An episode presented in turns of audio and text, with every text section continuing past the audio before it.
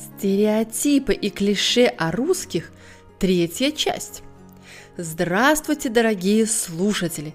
Добро пожаловать к следующему выпуску подкастов Russian in Context с Иной и Ириной.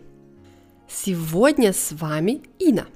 Подкасты Russian in Context предназначены для слушателей со средними знаниями русского языка – для тех, кто уже достаточно хорошо понимает русский язык и хочет улучшить свои знания, свой словарный запас простым, естественным и эффективным путем в контексте.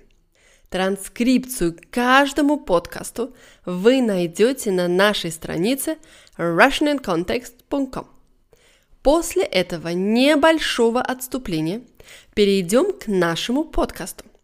В первой и второй частях подкастов о стереотипах и клише о русских я не только рассказала о построении этой серии подкастов, но и пригласила слушателей путешествовать со мной по Америке и Африке, собирая мнения людей, моих знакомых и друзей по поводу стереотипов и клише о русских.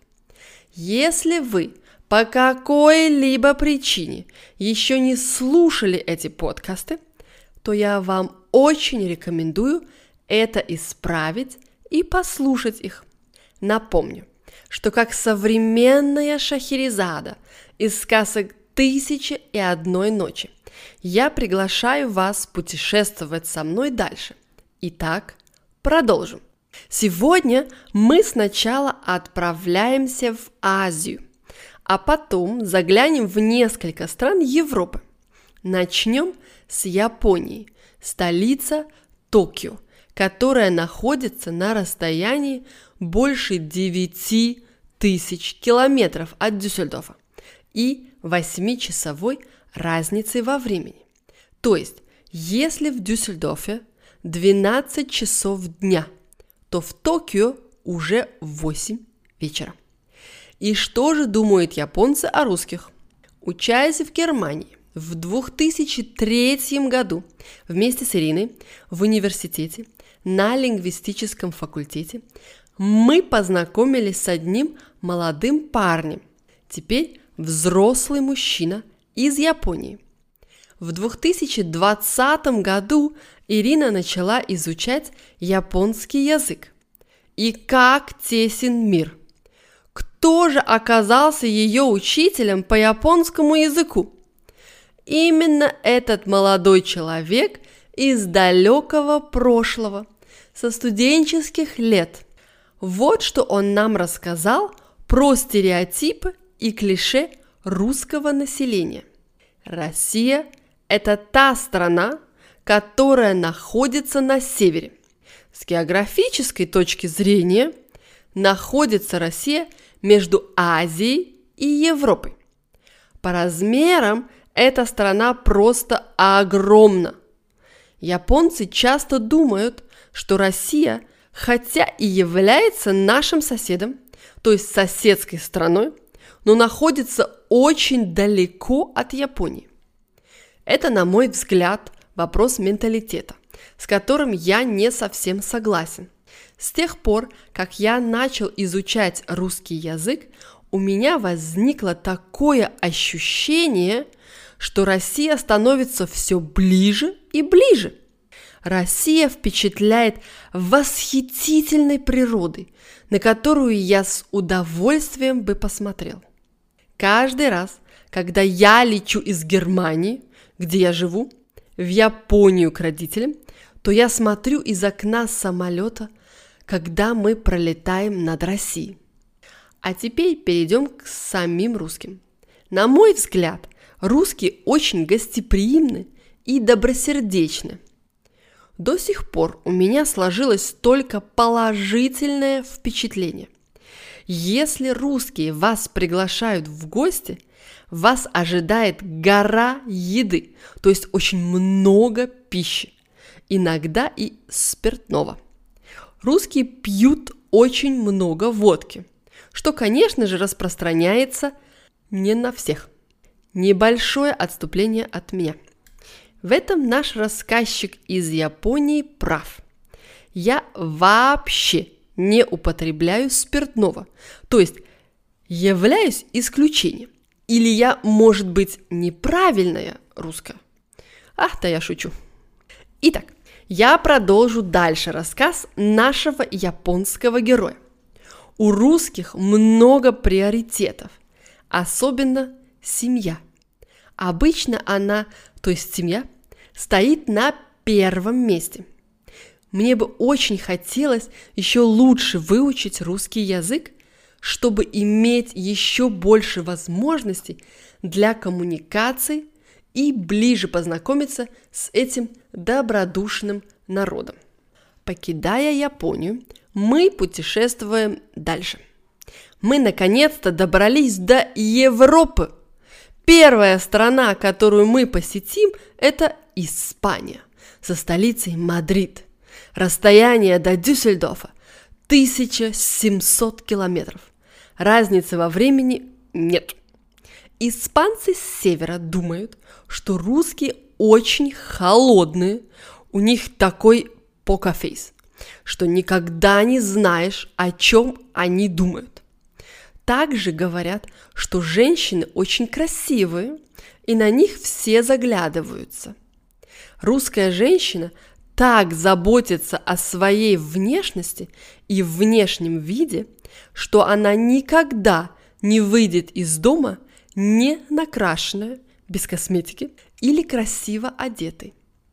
Моя испанская подруга может себе представить, что русские очень много работают, что они очень трудолюбивые и именно поэтому добиваются больших успехов. Также она упомянула, что русские не только пьют много спиртного, но и любят очень жирную пищу. На севере Испании складывается впечатление, что русские сидят большими компаниями за столом, разговаривают, пьют и празднуют целый день. Моя знакомая из Барселоны, в свою очередь, рассказывает следующее. Когда я была маленькой, мне казалось, что в России по улицам ходят белые медведи, потому что там всегда холодно. В Сибири люди только носят огромные вязаные шапки, валенки, теплые рукавицы и шубы. Все время они катаются на санках с собаками, которых зовут Лайка. После просмотров фильмов я думала, что русские каждый день пьют водку и едят икру. Русским не только нравится пить водку, но они ее пьют просто как воду, много и часто. У большинства русских дома всегда находится как минимум одна бутылка водки, как говорится, в запасе. Большинство русских очень суеверны. Они верят в разные приметы. Эти привычки у них выработались уже с детства. Даже если они с возрастом в эти приметы, в это суеверие не верят, все равно сохраняют привычки. Например, перед большой поездкой русские присаживаются дома на несколько секунд на дорожку, чтобы поездка оказалась хорошей. Чтобы пожелать удачи, русские плюют три раза пу-пу-пу через левое плечо и стучат по дереву. Чаще всего русские не верят в это, что это как-то поможет, но они все равно это делают. Они стучат по дереву и плюют через левое плечо. Также русские верят, что четное число цветов, например, 2, 4, 6 или 8, принесет неудачу. И это количество цветов приносит только на кладбище или на похороны. В противоположном случае нечетное количество цветов, например, 1, 3, 5, 7 и так далее, дарятся на праздники и дни рождения. Что касается цветов, то русские верят, что желтые тюльпаны приносят разлуку. Историю этой приметы и о суевериях мы можем рассказать вам в одном из наших подкастов. Если вам интересна тема суеверия и приметы, дайте нам об этом знать в комментариях, либо по электронной почте. Испанская подруга из Мадрида думает следующее.